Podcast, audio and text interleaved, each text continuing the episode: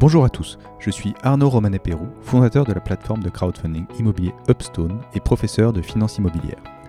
J'ai créé le podcast Des briques et des brocs pour échanger avec des professionnels de l'immobilier sur leur parcours, leur expérience, les thématiques du moment et les fondamentaux du secteur. Le but de tout ça Tout simplement vous donner accès à un maximum de savoir et de connaissances sur le secteur. Bonne écoute Cet épisode fait suite à une table ronde organisée lors du salon Patrimonia autour du marché immobilier, de l'inflation et des taux d'intérêt. Le débat a rencontré un franc succès et nous avons décidé de l'organiser à nouveau pour le partager sur ce podcast. Les invités sont Philippe Sadorge de la société Neovarim et Seb de la Vison de la société Solustone, déjà invités lors de l'épisode 21 sur le thème du portage immobilier responsable. Dans cet épisode, je reçois Philippe Sadorge, le fondateur des Neovarim, et euh, Seb de la Vison, le fondateur de Solustone. Avec eux, on va discuter du marché immobilier. On va discuter un petit peu de l'inflation et peut-être beaucoup. On va parler des taux et on va essayer de comprendre comment on peut tirer son épingle du jeu dans l'investissement et essayer de, naviguer euh, dans, euh, en faisant des perspectives sur, les années à venir. Donc euh, l'idée c'est de comprendre le, marché et le marché du neuf. Philippe de Neovarim, Philippe Sadorge de Neovarim est donc un commercialisateur de neuf et il connaît très bien le marché. Philippe, euh, donc je te laisse te, présenter très rapidement et puis après on va pouvoir commencer à parler un petit peu de ton marché et ta vue en tout cas sur le marché et sur les années à venir. Merci Arnaud. Donc en effet, chez Novarim, nous commercialisons de l'immobilier neuf. Nous avons également un département expertise qui nous permet de suivre l'évolution du marché neuf et, euh, et du coup également ancien, puisque les deux sont corrélés, l'air de rien.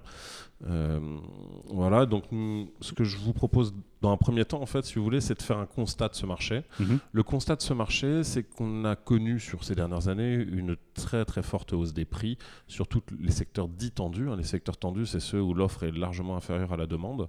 Euh, donc ça concerne les grandes métropoles régionales essentiellement.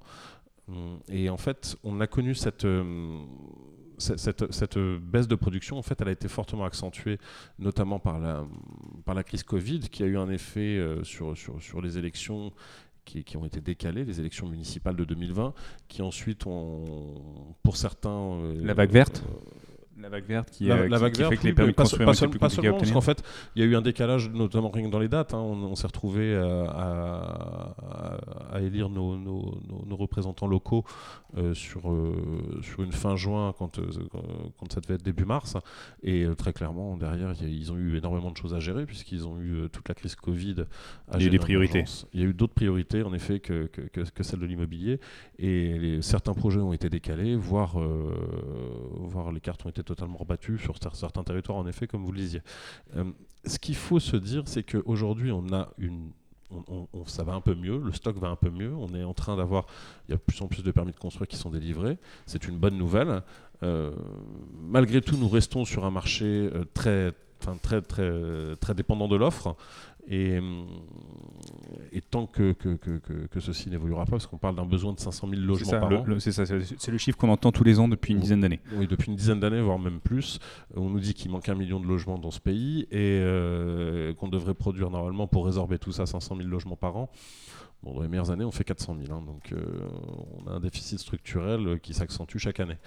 Donc malheureusement, euh, et ça, ça plaira pas forcément aux gens qui, se disent qu'avec l'inflation et la hausse des taux, le pouvoir d'achat euh, des ménages étant, en baisse, euh, les, prix baisseront également. Sur un, sur un marché dicté par l'offre, les prix ne baissent pas, d'autant que les coûts travaux aujourd'hui, l'inflation, en fait, elle touche aussi le, la, production de, la production de logements neufs et, et les coûts de travaux explosent, les réglementations également. Il n'y a pas de quid, de, l'évolution des taux, euh, du coût d'emprunt? Le taux augmente, on entend quand même beaucoup. C'était le patron de CAFP qui disait il n'y a pas longtemps sur BFM, je crois que 1% d'augmentation du taux d'emprunt, c'est euh, grosso modo 10% de baisse du prix immobilier. C'est en, en, effet à peu près ça. Hein. Ça veut dire que globalement, aujourd'hui, on était sur des taux aux alentours, un taux fixe aux alentours de 1% sur des durées de 20 à 25 ans euh, en ce début d'année 2022. On est passé à 2, voire 2,20 sur, sur, sur, ces mêmes durées dès, dès, le mois de juin, voire même la rentrée de septembre. On entend aussi beaucoup parler du taux d'usure qui vient d'être relevé là, au, 1er octobre à 3%, qui limite les, les, les, potentiels acquéreurs. Et il y a un ajustement qui se fait au niveau de la demande. Ça veut dire qu'en effet, il y a une demande qui est moins solvable et on a une offre de prêt sur deux dans les, dans, les schémas les plus, les plus, de, les plus pessimistes qu'on entend, qui sont, qui sont euh, les retours d'expérience les plus pessimistes qu'on entend, qui sont, qui sont refusés, une offre sur deux. et, donc toi, ton point, c'est de dire que y aura la, demande en fait va compenser euh, cette potentielle baisse de prix liée à l'évolution des taux. Ce que je dis, c'est que les prix ont pris 50% sur les quatre dernières années, à peu près sur certains territoires. Que cette offre ne va pas créer le fameux choc d'offre qu'on nous avait promis en, 2016-2017, euh, que a toujours un déficit structurel de logement dans ce pays, que sur les zones tendues, même s'il y a eu un effet Covid avec des gens qui se sont posés beaucoup de questions sur est-ce que je vais vivre à la campagne, est-ce que si, est-ce que ça, bon, finalement on en revient un peu, hein, euh, et qu'aujourd'hui, en fait, quand on a 10 acquéreurs pour acheter un seul appartement disponible, eh ben, écoutez, il nous en faut qu'un à la fin en fait. Donc euh, même s'il n'y en a plus que trois qui sont finançables euh, sur ces 10 acquéreurs, il nous en faut qu'un à la fin. Chez Neovarim, vous avez une, une, analyse par le financement, c'est ça de... Oui, bah, à partir du moment où on est sur un marché d'offres, le hmm. facteur limitant, c'est la capacité d'emprunt des gens. Donc avant tout, quand les gens viennent, viennent voir pour, euh, pour faire une acquisition, les premières étapes que vous éludez, c'est d'abord la capacité de financement de, de l'investisseur. Absolument. On les, accompagne, on les accompagne en fait sur le, sur, sur, sur, sur le calcul de leur capacité hmm. pour calibrer au mieux leur projet et pour leur permettre en fait de bah, d'avoir un produit en fait qui est en cohérence avec ce qu'ils peuvent s'offrir. Et aujourd'hui, qu'est-ce que tu observes justement sur cette, sur cette analyse de financement et sur le nombre de candidats à l'acquisition ou à l'investissement Aujourd'hui, on a des gens qui sont clairement attentistes, donc il y a un peu moins de candidats. Mhm. Je pense que c'est, ça correspond plus à une, à une phase d'adaptation du marché qu'à un réel ralentissement à venir. Parce que d'ailleurs, sur des territoires où, les, gens voient l'inflation pointer son nez très clairement et voient la hausse des taux arriver, beaucoup en effet euh, saisissent l'opportunité de se positionner en, en, acquéreur, que ce soit sur de l'investissement locatif ou sur de, la résidence principale. En investissement locatif, c'est d'autant plus vrai que les loyers en fait sont corrigés sur l'inflation. Donc dans tous les cas, euh, si vous figez un taux aujourd'hui et que vous figez un prix, euh, et que l'inflation, euh, le schéma de l'inflation en fait se, confirme dans le temps, vous aurez une actualisation de vos, de vos loyers qui, qui, feront que, que, que, que vous aurez un effort d'épargne qui sera encore plus réduit que ce que vous avez calculé initialement. Mm. Alors là-dessus, sur l'inflation et l'immobilier, euh, on a différentes études. Euh, la, plupart, euh, en tout cas la dernière que, j'ai pu, pu assister sur, sur un mémoire d'un de mes élèves, c'est que l'inflation va corriger donc la rentabilité, donc les loyers, mais on, est plus prudent sur l'impact de l'inflation sur la valorisation de l'actif. Ça veut dire que c'est pas parce que les loyers augmentent que la valorisation de l'actif augmente aussi. En fait, il y, a moins de corrélation sur la valeur que sur les loyers. Donc c'est vrai que logiquement, comme les loyers sont indexés, bah, ils augmentent s'il y a de l'inflation. Par contre, ça peut pas forcément se refléter dans la valeur.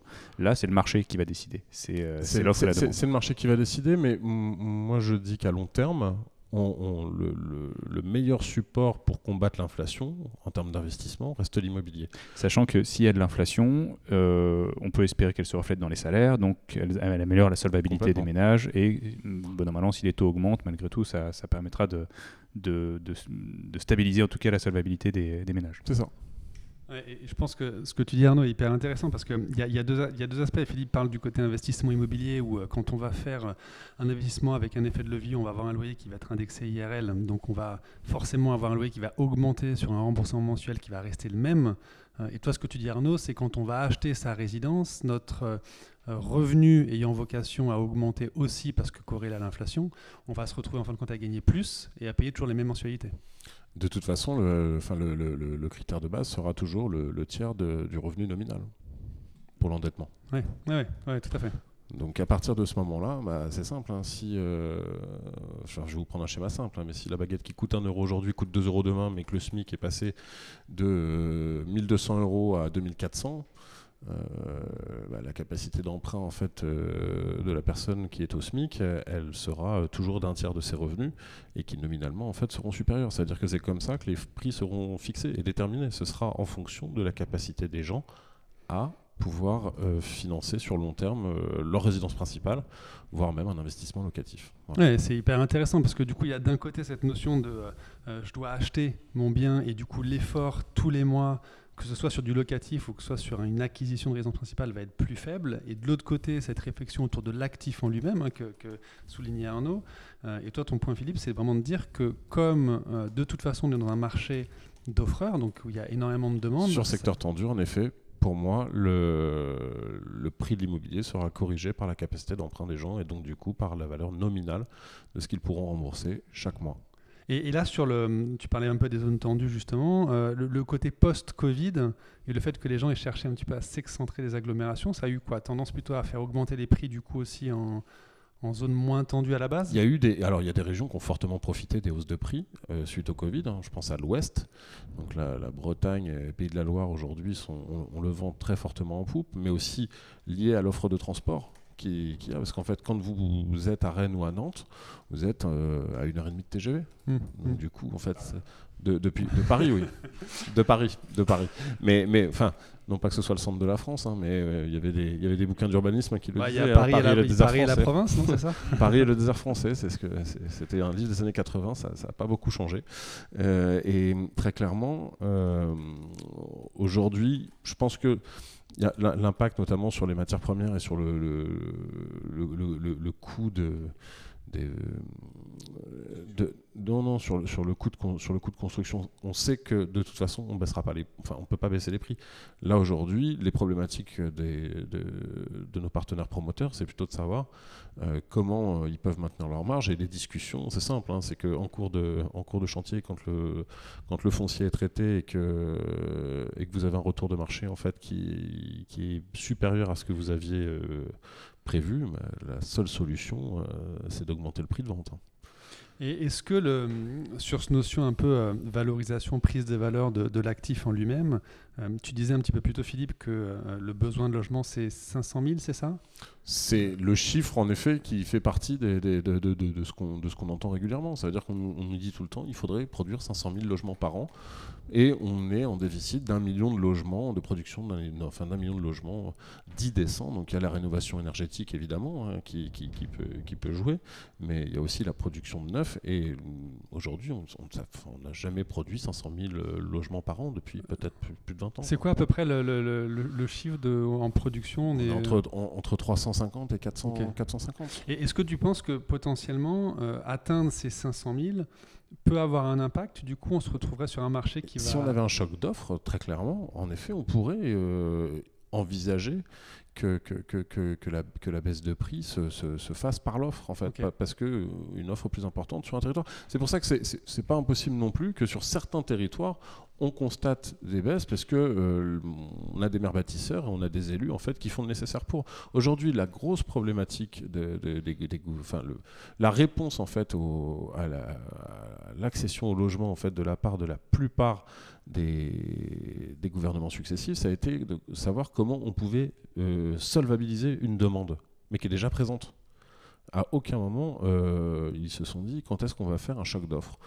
Ce qu'on retrouve beaucoup dans, les, dans, tous les efforts qui ont été faits pour, euh, pour euh, ce choc d'offres, c'est finalement euh, une amélioration de la solvabilité des investisseurs qui se traduit dans une augmentation des prix du foncier. Donc ce n'est pas un choc d'offres. Et, et, voilà. et donc le, on, divertit complètement l'objectif et finalement voilà, on n'est pas sur, on est sur un choc d'offres qui fait plouf puisqu'on n'arrive pas à produire plus. Fait, la seule question qu'on se pose, c'est comment solvabiliser un acquéreur qui est déjà présent et lui qui a déjà envie. Hum, hum.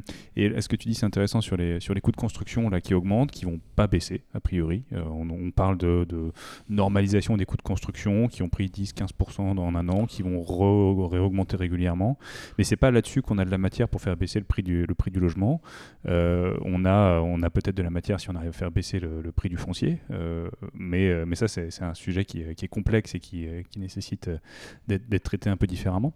Et, donc, le, le, voilà, le prix, en tout cas, le prix de l'offre neuve, elle est contrainte par le prix du foncier, le coût de construction. on pourrait tout à fait ne pas baisser le prix du foncier et produire plus de logements. Parce qu'en fait, enfin que les choses soient claires, hein, euh, le règlement d'urbanisme, il n'est pas figé dans le marbre. On peut tout à fait les modifier, les règlements d'urbanisme.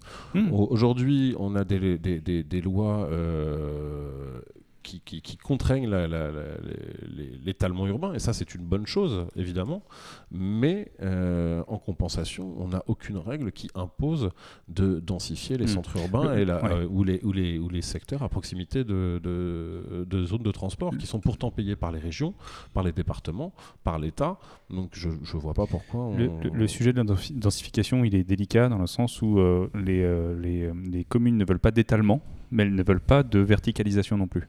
Oui, Donc on parce- peut, parce qu'il y a- il y a- il y a- on a du mal à trouver les leviers. hein, pour, Oui, parce qu'en fait, il y a une espèce d'idée reçue euh, et, et- et de mauvais souvenirs des- des- des- de ce qui a été construit dans les années 60 avec les grands ensembles. Mm. Mais aujourd'hui, on peut tout, on peut faire de l'urbanisme. Enfin, il y a, des- il y a des de très belles communes euh, euh, qui, qui en sont l'exemple hein, en région parisienne où on fait, on, on fait de l'urbanisme et on fait aussi euh, de la densification. Mm. C'est- voilà. Et euh, on- ce qu'on évoquait en préambule là, de cet enregistrement, donc c'est euh, euh, cette inflation et euh, cette, qui, qui peut, qui est très forte en ce moment et euh, qui va probablement euh, être traitée par une augmentation des taux euh, progressive. là. donc on va voir les taux augmenter. Alors toi, tu as une, une vision des taux qui va continuer à augmenter l'année prochaine. Ah oui, c'est une certitude. Voilà, toi, tu, tu- je crois qu'on a parlé de, tu les vois à 4% l'année prochaine. Et, ce sera, et, et c'est- ça n'a rien de choquant. On Non, est sur non, une non, inflation à 6,5.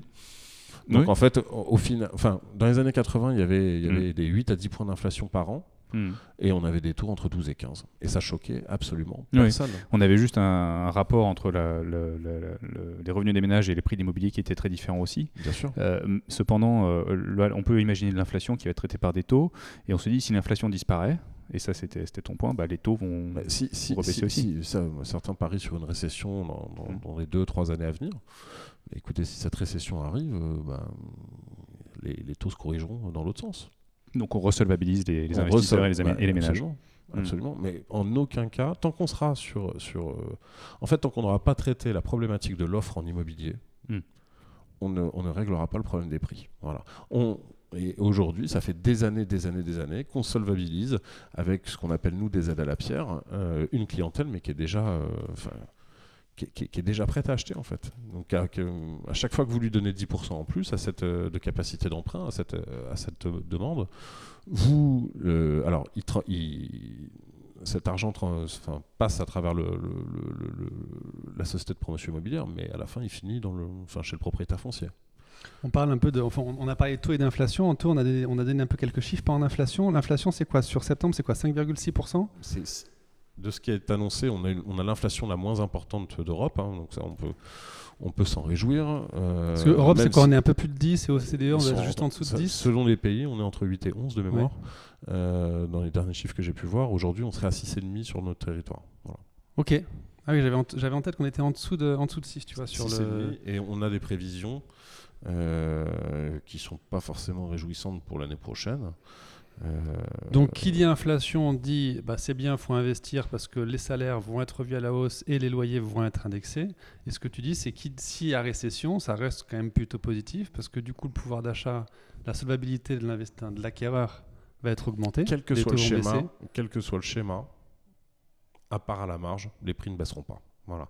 Mais en revanche, si l'inflation s'inscrit dans le temps, les prix monteront. C'est une certitude. Dans une approche un petit peu court terme, parce que si je te prends l'exemple du marché d'accession à la propriété, euh, quelqu'un qui veut acheter va voir son salaire revalorisé à un rythme plus lent que l'augmentation des taux. Donc, Absolument, il y a un décalage. Voilà. Donc on va. Est-ce qu'il n'y a pas un moment donné où soit le marché risque de se gripper, les prix vont stagner, ou peut-être à très court terme un poil baisser avant de remonter? Non, les gens s'interrogent. Le Covid a eu plus d'effet sur la baisse de prix sur certains territoires, que, comme à Paris notamment, puisque remise en cause du- d'un schéma de vie en fait, et de l'attractivité d'une grande métropole. Mais, mais pour le coup, ça, enfin, ce qui s'est pas fait d'un côté, euh, c'est- enfin, la, hausse des, la hausse des prix s'est faite au, c'est c'est fait sur d'autres territoires. Ce qu'on peut observer, c'est des baisses ponctuelles, euh, puisqu'il y aura peut-être moins de transactions. Alors là, on mélange l'ancien et le neuf aussi. hein.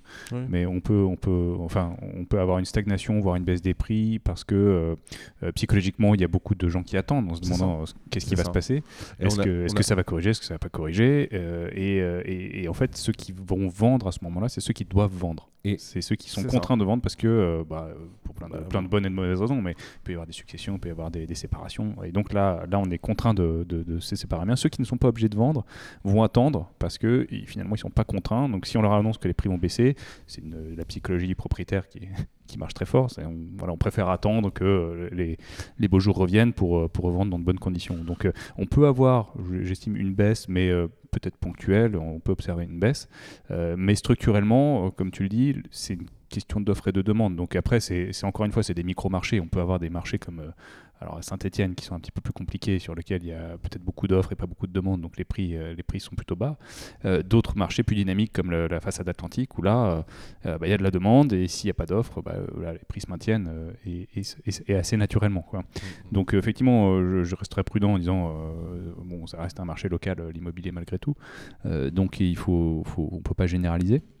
Mais la tendance longue, en tout cas celle que, celle que Philippe décrit, c'est plus de, le phénomène d'offre globale et de demande euh, qui fait qu'il y a un déséquilibre en faveur euh, du maintien des prix.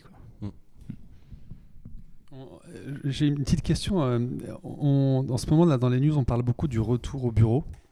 Euh, alors moi, j'ai du coup à chaque fois que je lis un article là-dessus, je me dis tiens mais tous les gens, qui... va falloir y aller. faut se remettre à bosser déjà. Euh, tous les gens qui. Alors les gens n'avaient pas arrêté de bosser. Hein. Ah ok d'accord. Ils étaient chez ah, eux. Voilà. Tout le monde n'a pas fait comme moi du coup. Voilà.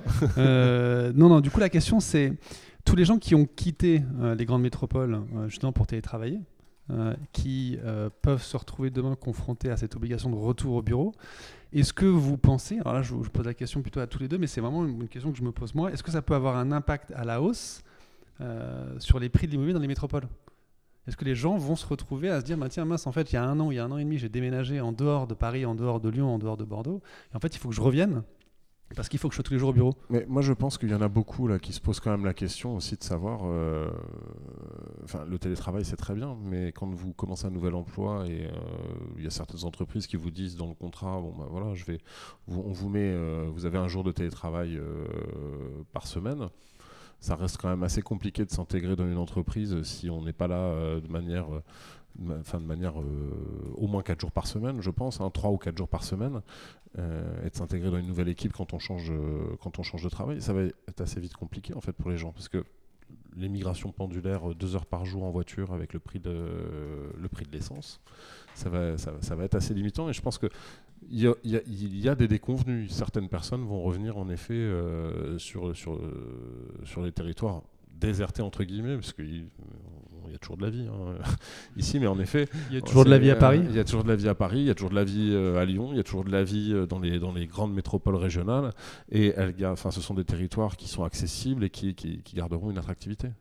Voilà. Mais c'est, enfin, c'est pas un discours anti-province, hein, clairement. C'est, c'est juste que il y a une réalité, c'est que les, même si les entreprises mettent en place le télétravail pour une question de confort, et c'est quelque chose, euh, je, pense, intelligent hein, pour, euh, pour des collaborateurs, en effet, qui, qui sont là, de, qui sont intégrés dans l'entreprise, mais il y a un moment, il y a un isolement, il y a aussi des conditions. Est-ce que tout le monde peut faire du télétravail aujourd'hui? Pas nécessairement il y a un sujet de euh, est-ce qu'il y a tant de gens de ça qui sont partis euh, vivre euh, dans, dans, une leur, vie rêvée dans une maison avec jardin qui sont qui réfléchissent aujourd'hui à revenir? En fait, on a parlé d'une grande migration. Je ne sais pas s'il a vraiment eu lieu de façon massive. Euh, donc c'est le point que je regarderai, mais là j'ai pas de chiffres en tête, donc je peux pas vraiment argumenter très longtemps. Euh, mais effectivement, le, le, point c'est le, télétravail et, euh, on va dire la fin du télétravail ou la modulation du télétravail. C'est bah, un peu ce que. ou la démocratisation du télétravail en fait, tout simplement. Plus c'est plus mm. ça, c'est plus être comme ça. Je pense que très clairement, euh, avoir un jour de télétravail ou deux dans la semaine, c'est pas choquant. C'est pas choquant. Mm. C'est, c'est en effet tenir compte du, du, rythme de, de, vie mm. de, de, son collaborateur. Il y a, pour moi, il n'y a rien de choquant. Mais là, là, ça fait le lien avec ce que tu disais tout à l'heure, où des métropoles de, province, type Rennes, Nantes ou Lyon ou Bordeaux, sont plus très très loin de Paris euh, en, train. Donc on peut faire le trajet euh, dans la journée, aller-retour, plusieurs fois par semaine, même si c'est peut-être un peu fatigant au bout d'un moment, mais on peut trouver un rythme comme ça. Complètement. on peut, on peut. Il y a, quand on est en Ile-de-France, euh, on va pas parler que d'Ile-de-France, mais même, même euh, dans, une métropole comme euh, Aix-Marseille ou à Lyon, enfin, euh, l'heure passée le matin dans les bouchons et l'heure passée le matin, le soir dans les bouchons, Je pense que on l'a, on, l'a tous connu, on l'a tous vécu. Donc passer une heure dans les bouchons à conduire, à polluer et euh, à user un véhicule qui nous appartient et à consommer de l'énergie, ou alors prendre une carte de transport euh, remboursée pour moitié par l'employeur bien souvent. Euh, et ça fait et je le confirme, je l'ai fait aujourd'hui, ça fait un bureau, un bureau roulant, deux heures pour travailler dans le train avant d'arriver vous retrouver, parfait. Voilà. Euh, donc pour, pour reprendre un peu ce qu'on se disait, on, était, euh, on reste sur la thématique de l'investissement immobilier. Et l'investissement immobilier, a priori, reste, euh, reste un, placement bah, plutôt attractif, intéressant, tant qu'on est sur un déséquilibre d'offres et demande peu importe l'inflation et les taux derrière, alors dans des proportions peut-être raisonnables. si, si, on imagine des taux à, à 240%, ce sera peut-être un petit peu compliqué, mais on voit mal le scénario aussi. mais donc en tout cas pour, euh, pour euh, une bonne arme euh, pour lutter contre cette inflation ou en tout cas pour ne pas perdre en, pouvoir d'achat pour préparer l'avenir, ça reste l'investissement en immobilier. Donc l'investissement immobilier ça demande forcément un peu de un peu d'apport du financement. Le financement est un peu plus compliqué aujourd'hui, mais quoi qu'il arrive, voilà, à moins qu'on trouve des solutions très rapidement pour construire beaucoup beaucoup beaucoup de logements. Euh, on ne peut pas se tromper de beaucoup. Et, euh, Seb, toi, tu euh, avais, bah, travailles sur d'autres solutions aussi pour, proposer des investissements. Enfin, on travaille sur, des solutions pour proposer des investissements qui sont un petit peu différents, qui ne nécessitent pas forcément d'effet de levier, qui permettent de, placer un petit peu d'épargne, et, tout temps bah, gommant un petit peu ou en essayant de gommer cette inflation. Euh, ouais, ouais, effectivement, euh, je rejoins tout ce qu'on a dit jusqu'à maintenant hein, sur l'impact de l'inflation sur la partie immobilière. Euh, il y a aussi malheureusement des gens qui vont. Alors, je, vais, je vais rentrer sur le sujet un peu de deux angles différents, hein, Arnaud, si tu me permets, mais c'est vrai qu'on a beaucoup parlé d'inflation pendant euh, le début de la discussion. L'inflation, ça a un, premier impact, c'est qu'il y a des gens qui, du coup, vont se retrouver confrontés à des difficultés, qui vont avoir besoin de monétiser, ben, de, libérer une partie des liquidités. Et peut-être juste rappeler un peu ce que je fais, parce que je ne l'ai pas introduit, mais j'ai lancé une, société qui s'appelle Solustone euh, et qui, euh, pour résumer, euh, a pour métier, c'est fixé pour objectif de libérer le capital que les propriétaires ont bloqué dans leurs biens. Euh, donc quelqu'un qui est propriétaire, qui a un actif aujourd'hui, qui a ou pas de l'endettement, il a une partie d'apport, euh, ce qu'on appelle la valeur acquise, hein, qui peut être plus ou moins importante en fonction de depuis combien de temps il a acheté le bien. Et Solustone, du coup, permet à ces gens-là de, libérer une partie de cette liquidité. Et donc il y a effectivement différents sujets. Hein. ça peut, les personnes à qui on s'adresse, ça peut être des gens qui ont besoin effectivement de, de faire... de trouver une solution pour, pour un, problème de liquidité à court terme. donc là, on intervient et dans l'économie dans laquelle on rentre, hein, avec ces, ces problèmes d'inflation, on a, on est confronté à de plus en plus de demandes là-dessus, mais on a euh, du coup, nous, un vrai besoin d'investissement, d'investisseurs aussi de notre côté. C'est pour ça que bah, on, se connaît bien avec, euh, avec Arnaud aussi hein, sur euh, toute cette réflexion autour de comment est-ce qu'on finance les opérations sur Lustone. On, on devient, nous, temporairement propriétaire d'un bien immobilier. le vendeur en reste occupant pendant toute la durée où on en est propriétaire et l'objectif, c'est qu'à la fin, il puisse racheter son bien. Et donc, on finance ces opérations. Et dans toute cette réflexion d'inflation, euh, en fait, on, est confronté à quelque chose aujourd'hui, c'est que nous, on a plus de demandes euh, côté vendeur, euh, et on a passé beaucoup de temps, du coup, avec Upstone et avec Arnaud, à réfléchir à comment est-ce que côté investisseur, on pourrait réussir à structurer un produit d'investissement qui offre une sécurité euh, dans un environnement qui est de plus en plus incertain. On parlait d'inflation tout à l'heure, on parlait de l'avantage de faire de l'effet de levier, on parlait de l'intérêt de, euh, de, pouvoir revaloriser son loyer. Alors on n'est pas dans une approche comme celle-ci. Si on devait prendre un parallèle sur ce que nous on fait côté Solustone, on va plutôt apporter euh, de la sécurité à un investisseur qui cherche du rendement et de la sécurité. Et typiquement, quand je parle de rendement et de sécurité, sur l'opération qu'on a en cours en ce moment, on est sur un, un rendement en brut à 7% avec une liquidité, un capital garanti un rendement brut à 7% liquidité capital garanti. Je vous me défie de trouver ça aujourd'hui disponible sur le marché. N'hésitez pas à mettre un commentaire ou nous envoyer un message. Je serais curieux de voir qu'est-ce qui réussit à proposer ça. Et en fait, la façon dont on structure nos opérations, on est en capacité d'offrir ça. Euh, encore une fois, je pense qu'on ne s'adresse pas, Philippe, à, la même cible. Hein. Quelqu'un qui va vouloir faire du locatif, mettre de l'effet de levier, euh, et pas quelqu'un qui va forcément regarder de notre côté nous, on va plutôt être, euh, on va plutôt s'adresser à des investisseurs qui vont chercher eux une alternative. Euh, j'ai envie de dire à, des produits d'assurance vie, du livret A, euh, des produits avec une forme de garantie, mais avec des rendements qui sont très faibles. Je dirais que l'un n'empêche pas l'autre. Ah bah, complètement, je pense que les deux d'ailleurs sont, complémentaires. On peut, on peut, cumuler, on peut se dire je fais un investissement en immobilier direct avec effet de levier et, quoi qu'il en soit, si j'ai encore un peu de sous de côté ou si j'ai un livret A qui est bien garni et que je veux bah, mieux lutter contre l'inflation, euh, c'est des, des, produits d'investissement qui, qui, qui s'y prêtent assez bien. Oui, ouais, tout à fait. Euh, et, et, en fait, dans la réflexion qu'on a euh, autour de Solustone, on, on, est vraiment dans une approche où on essaie d'offrir une alternative et un produit de, de, de, de, une solution à des gens qui sont un peu qui sont hors circuit bancaire. On n'a pas de système de. Alors, on va pas rentrer dans ce débat parce que c'est pas l'objectif de l'échange, mais euh, autant en Europe et en France, on est dans un marché de la dette qui est très structuré au niveau des particuliers et du retail, euh, autant sur les problématiques de refinancement hypothécaire, il n'y a rien du tout qui existe.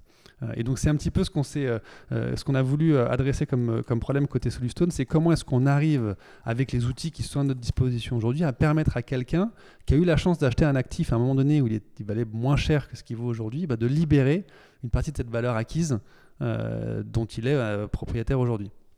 Là, pour, pour, pour, en parler concrètement, on parle de, portage immobilier. Donc, euh, c'est quelqu'un qui détient un actif qui va être racheté par Solustone.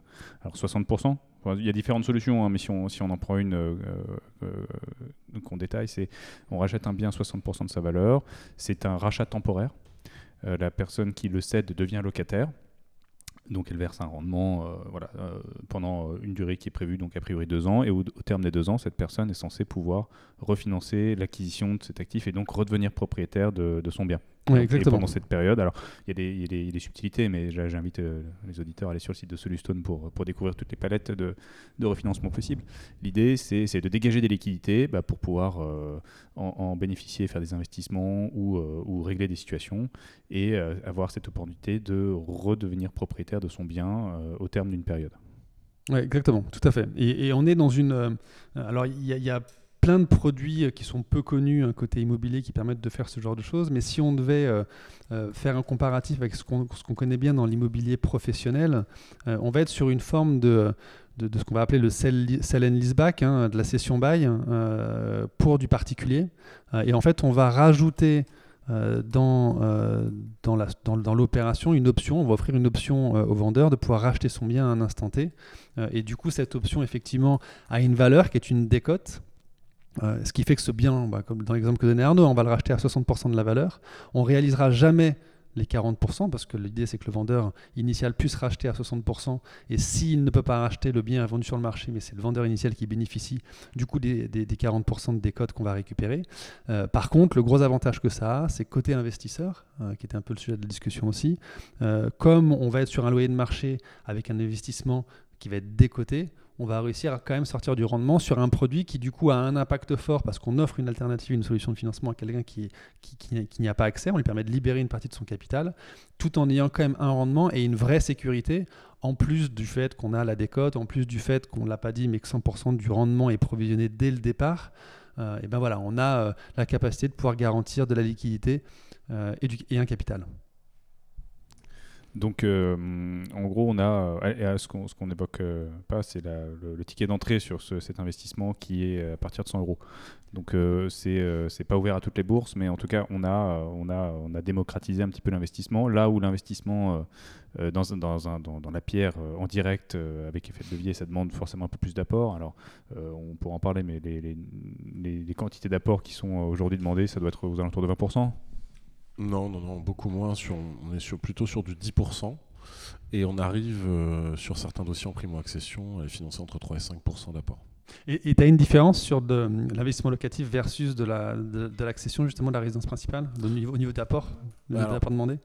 Non, franchement, après, sur, euh, sur, sur des, du, produit courant, hein, de l'investissement Pinel, euh, ou de la résidence en prime accession avec une accessibilité PTZ, à un moment, les banques continuent quand même de jouer le jeu.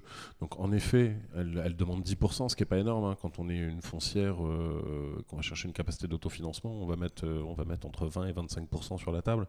Sur du particulier, on est plutôt sur des, des, taux d'apport. Après, tout va dépendre de l'âge aussi. Hein. Parce que de l'âge, de l'âge des acquéreurs, en fait, se, peut aussi se déterminer la mmh, durée. Mmh, C'est-à-dire que si vous avez 60 ans et que vous voulez faire un, réaliser un investissement, vous aurez vous peinerez en fait à vous faire financer à plus de 70 ans. Mmh, donc euh, la durée sera réduite et donc dans ce cas-là, en effet, il vous faudra beaucoup plus d'apports pour réaliser un projet. Mais on est vraiment dans une approche très différente. hein. Quand on regarde, bah, c'est top de pouvoir avoir un apport limité. On est sur un- une approche très patrimoniale en fait. On met peu d'argent, on arrive à constituer un patrimoine parce qu'il y a un locataire qui va rembourser les loyers. Là où typiquement sur le type de produit qu'on fait côté Solustone, on est sur une approche rendement euh, où on va placer une, somme d'argent et on va avoir un revenu qui va être généré tous les mois. Euh, mais on n'a pas cette approche patrimoniale du coup, et d'autant plus qu'on est sur des opérations relativement court terme, hein, parce que euh, on est en moyenne sur du 24 mois dans notre approche. Alors bien évidemment avec la possibilité de réinvestir, j'incite tout le monde à réinvestir à chaque fois, mais on est effectivement dans une approche beaucoup plus court terme et plutôt génération de revenus. Je te sens pas, je t'ai pas senti réagir euh, Philippe euh, sur le sur l'approche. euh, Si, si, non, c'est, enfin, c'est clair que ce, que ce que ce que tu exposais tout à l'heure, en effet, on est, on est sur des marchés qui sont différents. Après, enfin, ce, que l'offre que vous proposez de 7% garantie en liquidité en capital, enfin, c'est, enfin, je connais aucune banque qui propose ça à ses clients, en effet. Donc, Je, je pense qu'à la fin euh, de l'enregistrement, Philippe va aller sur upstone.co et euh, il va souscrire 100 à... non, mais, alors, non mais tu vois, c'est bien que tu le précises parce que en fait c'est c'est quelque chose qui est hyper important, c'est quand on veut faire de l'investissement, quand on veut faire du... Mais, mais n'importe quel type d'investissement, bon à part si on fait de l'abonnement à 25 euros par mois sur son, sur son livret A, mais on va vite être limité euh, par le montant minimum de la part qu'on va acheter. Euh, Et je trouve qu'aujourd'hui, avoir des acteurs qui justement essaient de démocratiser un petit peu cet investissement, alors quelle que soit l'exposition, forcément, moi je suis là, je parle de Solustone et du type de, du type de produit qu'on fait. Sur Upstone, on retrouve des projets de promotion immobilière, on retrouve des projets de marchand de biens. De pouvoir avoir une forme d'exposition sur un actif qui coûte cher, parce que tu parles de Mm. 3-4% pour l'achat d'un bien immobilier, mais même 3-4% sur un bien, Oui, ça le, peut le être prix, des gros le- montants. le- le prix moyen d'acquisition d'un, bien, euh, d'un bien immobilier sur les, sur les, les fameuses zones tendues qu'on évoquait tout à l'heure, c'est 250 000 euros. Ouais, donc euh, ça veut dire que tout de suite, il faut quand même qu'on sorte 5000 balles euh, ou, ou 10 000 balles pour... Euh, plutôt, pour- plutôt 10, oui. Ouais, plus de 10 000 balles pour. et Alors que là, euh, on est. Et puis il faut avoir une euh, certaine quand même euh, un certain Capacité niveau de revenus, ensuite, capacité capacité, d'emprunt, exactement. Ouais, ouais. Ça veut dire un CDI, ça veut dire euh, une récurrence de revenus. Enfin, c'est. Mm, mm. Ouais, et donc là, on revient sur notre sujet de cash flow aussi. C'est que le fait que ça s'au- s'autofinance pas, on peut être sur un. bah voilà, il y a un effort d'épargne du coup euh, à, à- à mettre tous les mois. Bon, bah avec tout ça, je pense qu'on a, bien compris que finalement l'inflation et, la remontée des taux n'auront absolument aucun impact sur le marché immobilier tant que. C'est le pari que je fais aujourd'hui. Je, n'ai pas de boule de cristal, mais je ne vois pas comment les prix pourraient baisser aujourd'hui. Et il y a eu d'autres périodes avant celle-ci. hein. Euh, Il y a 10 ans, il y a 20 ans, on parlait déjà de baisse de prix, ils n'ont cessé de monter. hein. Donc euh, la seule fois où ils ont réellement baissé, c'est quand il y avait des les années sociétés 90. marchands de biens qui spéculaient. Hmm. Et là, on était sur un contexte de marché qui était totalement euh, différent puisqu'il y avait de la production de logements, il y avait euh, des arbitrages qui, qui, qui étaient faits, euh, des fois un immeuble était acheté le matin, revendu le soir. Non, mais tu as tout dit, c'était de la spéculation, C'était de la à- à spéculation. l'époque et, et avec un marché qui n'était pas du tout professionnalisé, ou en tout cas Voilà. beaucoup moins qu'aujourd'hui. Aujourd'hui, on a des grandes foncières qui, euh, qui font des investissements long terme sur des, des immeubles de bureaux. Il y a beaucoup moins de marchands de biens qui, qui font des allers-retours dans la même journée euh, en prenant des, des marges euh, considérables. Déjà. Et on a aussi une vraie demande, un vrai besoin, parce que ça reste un besoin primaire quand même de se loger. Euh, et on a autre chose, c'est qu'en France, ça fait quand même quelques années qu'il n'y a plus de financement à plus de 25 ans.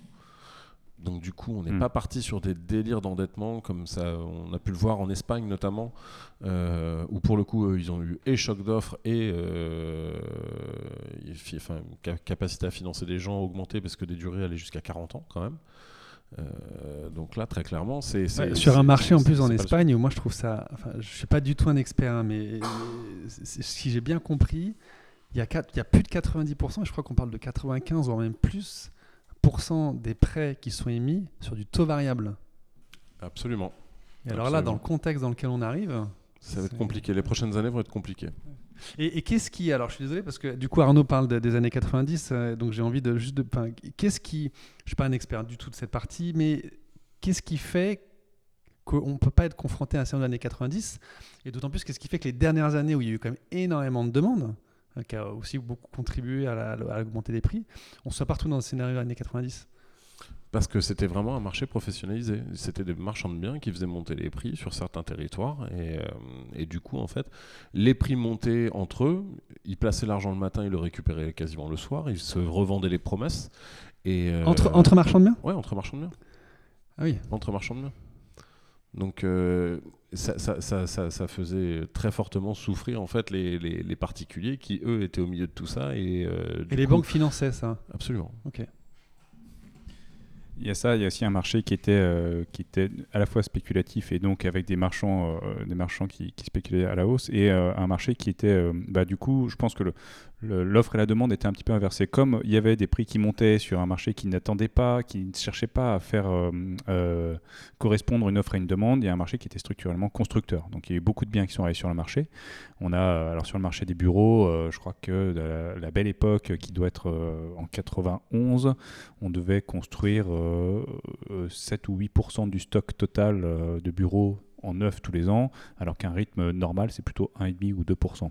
Donc il y avait vraiment beaucoup d'offres qui arrivaient sur le marché parce que les prix montaient et donc les acteurs étaient court-termistes en se disant bah, j'achète le matin, euh, je revends l'après-midi euh, en revendant ma promesse, l'immeuble va finir, mais de toute façon le type qui le rachète le lendemain va faire la même chose. Donc on était sur un marché spéculatif jusqu'au moment où on s'est rendu compte que bah, on était dans une bulle et là elle a éclaté et là on s'est retrouvé avec des surfaces vacantes. Euh, et donc, c'est l'impact de l'immobilier professionnel qui a eu beaucoup d'impact sur l'immobilier aussi résidentiel. Donc on est sur, des crises, je dirais, un petit peu différentes où on avait vraiment une, bulle spéculative qui a explosé. Euh, aujourd'hui, on est... Euh, alors, euh, certains économistes comme Jacques Fréguit expliqueront de toute façon que l'investissement immobilier est au fond spéculatif, c'est-à-dire que beaucoup d'investisseurs investissent dans l'immobilier avec aucune autre idée que le fait que ça va monter. Euh, ce qui explique aussi le, fait que bah, globalement, outre le besoin primaire. Hein, ce qui n'est pas euh, nécessairement une bonne raison d'ailleurs, hein, parce qu'on parlait, on parlait tout à l'heure des, placements à 7%, c'est super, hein, c'est très très bien. mais quand euh, souvent on entend, on, non, mais on entend souvent dire oui, l'immobilier c'est pas si bon, ça rapporte 3,5%, mais ça rapporte 3,5% du prix de l'appartement. quand il est financé à 90% hmm. par la banque, en vrai, que vous avez mis 10% de fonds propres, c'est pas 3,5% que ça rapporte, c'est 35%. Hmm. Oui, il faut calculer avec, l'effet de levier. Après, il euh, faut aussi comprendre la fiscalité, les, charges, etc. Évidemment, Donc, euh, évidemment, il y a un effort d'épargne, mais globalement, dites-vous une chose, messieurs, c'est que sur un, appartement aujourd'hui acheté en loi Pinel, en moyenne, on est sur des efforts d'épargne à 250 euros par mois. 250 euros par mois. Hmm. Voilà toujours à ramener au revenu, donc ça peut être une proportion importante ou, ou marginale. Mais, mais, pour, pour, être hmm. propriétaire d'un appartement euh, au hmm. terme. Hmm. Donc, euh, quoi qu'on en dise, donc on a des solutions d'investissement. En fait, c'est un peu, un peu la conclusion. C'est finalement, si on veut investir sur le long terme, on ne fait pas forcément une erreur. Euh, voilà, euh, d'après ce qu'on s'est dit aujourd'hui, en tout cas c'est notre vue. Et si on veut prendre le pari d'attendre un petit peu euh, une situation un peu différente, il y a d'autres solutions d'investir qui sont un peu plus court terme avec euh, un rendement qui est, qui est, relativement sécurisé. En tout cas, il y a plein de solutions, plein de solutions pour investir. Donc, bah, écoutez, merci en tout cas pour, pour vos, vos paroles d'expert. Et, et bah, écoutez, je vous dis à bientôt. À bientôt, merci. À bientôt, merci.